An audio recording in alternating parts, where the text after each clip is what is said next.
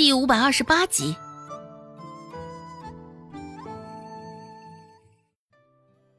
董庆海也想过了，其实周芷去京城对于任惠堂而言也不是什么坏事。待他走后，指不定还能扭头做一番宣传，说任惠堂的小大夫被京城药圣看上了，当弟子等等之类的话。一定程度上，反而能让任惠堂更出名呢。所以董庆海再想这件事儿，心里也没那般难受了。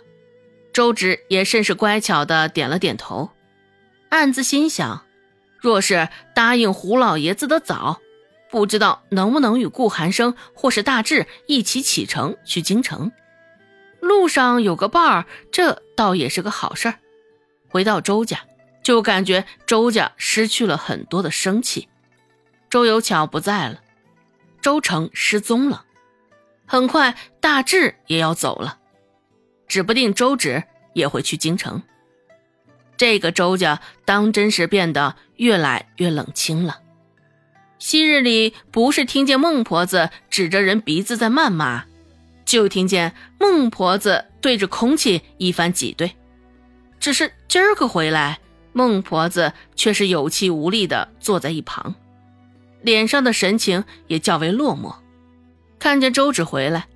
孟婆子也只是看了他一眼，没有开口说话。周芷也没有说话。孟婆子如此，当真是大家所喜闻乐见的美事儿。周姓在鸡圈里扫着鸡鸭留下的粪便。现在罗氏肚子越来越大，很多家里做不了的活，现在全都推到了周姓的脑袋上。孟婆子仗着先前腿脚不好。到现在还在家里作威作福，坐在一边，指使着一干人做这做那。周芷也是心疼周兴，从山上下来之后，还得顾着家里的活儿。若是他真的去京城的话，也想将周兴也带上，按照大志所说，能够保他们衣食无忧。只是不知道大志先前说过的话还作不作数了。到吃饭的时候，孟婆子又唉声叹气起来，扒两口饭，就叹一口气，愣是搅和的大家伙儿听着心里难受极了。犹豫了良久，孟婆子抱着饭碗，终是对大志问道：“唉，大志，你当真要去京城了，是吧？”“哦。”大志点点头。唉。非去不可。孟婆子还是不死心，大志又点了点头。周芷在一旁忍不住无声的冷笑。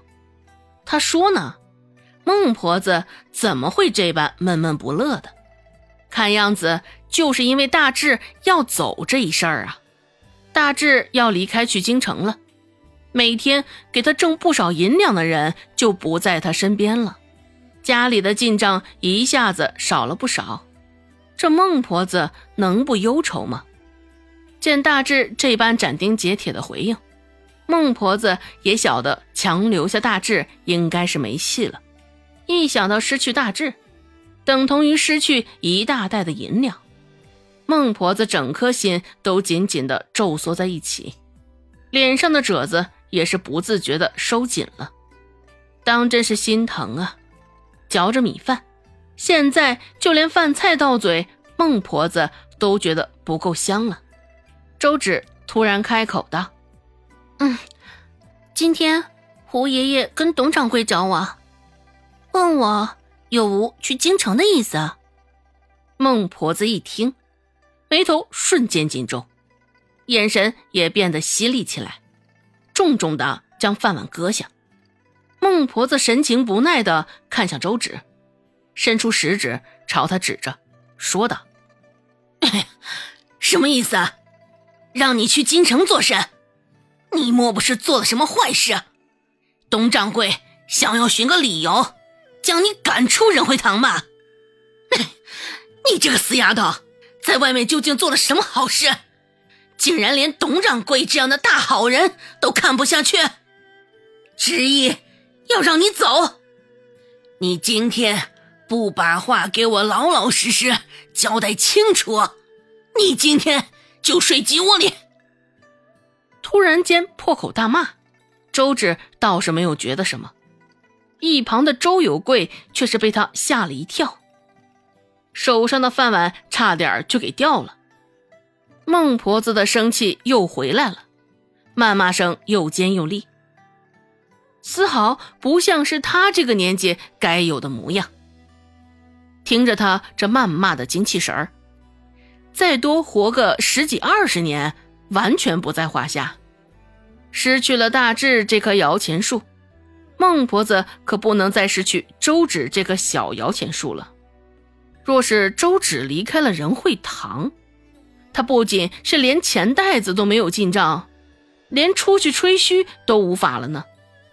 也是，一心将这三个姐妹看扁了，这才周芷一开口，孟婆子就忍不住往坏的方向作想。现在，孟婆子整个人都陷入一阵恐慌之中，十分担心周家又会变得跟以前一样。如今也是荤腥不离嘴，孟婆子也是习惯了这种手里有点小闲钱的生活。所以现在也是格外担心会变得跟之前一样。孟婆子谩骂的时候，周芷不动声色的用手背掩了掩碗面，以免孟婆子的口水喷溅到她的饭碗里。待她说完，周芷这才一脸淡然的说道：“胡爷爷跟董掌柜是想将我引荐到京城去，给那个药圣当徒弟。啊？什么药神？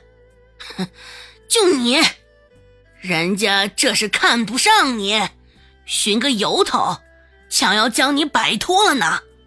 哼，你还一脸天真的以为自己真的有几斤几两，真要介绍给你什么达官显贵的认识？孟婆子深深的蹙着眉头，真是恨不得冲上前给周芷两巴掌，好让他清醒清醒。本集播讲完毕，感谢您的收听。感兴趣，别忘了加个关注，我在下集等你哦。